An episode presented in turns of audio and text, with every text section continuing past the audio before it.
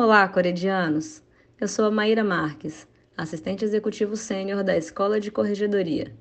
Este é o 22º episódio do podcast Fala Cored. Neste episódio, iremos tratar sobre o modelo de linhas de defesa utilizado pela Caixa. O modelo de linhas de defesa foi elaborado pela Associação Internacional dos Auditores Internos em 2010 objetivando esclarecer e organizar as responsabilidades e papéis dos profissionais da organização no gerenciamento de riscos e controles. Assim, o modelo propõe designar responsabilidades de forma coordenada e cooperativa entre os colaboradores envolvidos nos processos de trabalho, de modo que as ações ocorram de forma sistêmica e complementar, buscando a maximização dos resultados e a minimização das falhas e desperdício de recursos. Esse documento é o resultado das melhores práticas e apresenta propostas de como o modelo pode ser fortalecido e melhorado nas organizações.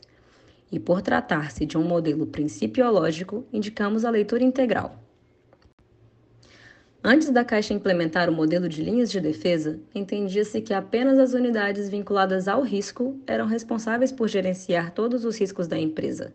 Agora, a premissa é de que a unidade executora do processo é quem tem maior expertise para identificar, avaliar, mensurar e mitigar os riscos inerentes às suas próprias atividades.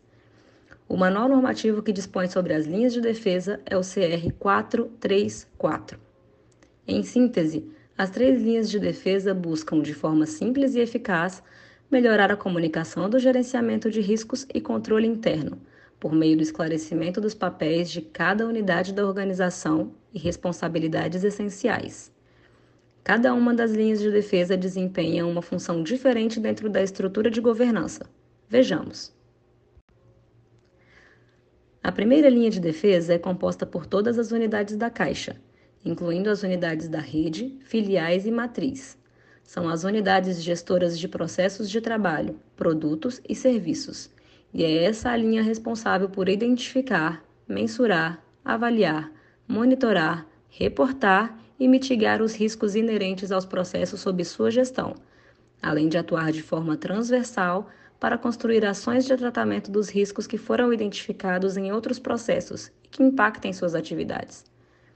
A segunda linha de defesa é composta pelas unidades que exercem atividades de gestão de riscos, controles, conformidade, supervisão ou monitoramento, e é responsável por disponibilizar a metodologia de gerenciamento de riscos, avaliar a implantação da primeira linha de defesa, monitorar os riscos relevantes para identificar as causas dos eventuais desvios e avaliar a eficácia de mitigadores, além de atribuir as responsabilizações pertinentes. Por fim, a terceira linha de defesa é a auditoria a quem cabe auditar tanto os processos de trabalho das unidades da primeira linha de defesa quanto os de segunda linha. Além disso, cabe à auditoria avaliar a eficácia da governança, do gerenciamento de riscos e dos controles internos. Ao final, reporta à alta administração e ao controle externo os seus resultados. Então, meu caro corediano, é sempre importante lembrar que a Cored é a unidade de primeira linha de defesa e nossa atuação não pode ser confundida com a da auditoria, a terceira linha de defesa.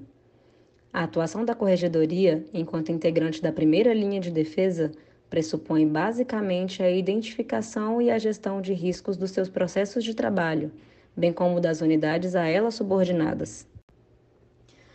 A implementação do modelo de linhas de defesa na Caixa contribuiu para a consolidação de uma cultura de riscos em nossa empresa esclarecendo quais são os papéis e responsabilidades de todas as unidades, fomentando uma gestão proativa e atenta às necessidades de identificação e tratamento de riscos, e prezando pela conformidade legal e normativa dos processos organizacionais, o que colabora para a perenidade da empresa. É sempre importante lembrar que a sustentabilidade da Caixa é um compromisso de todos nós. Para saber mais, acesse o portal defesa.caixa e consulte o normativo CR 434. Este episódio termina por aqui. Para ouvir novamente este ou os demais podcasts, acesse o portal Cored. Não percam os próximos episódios.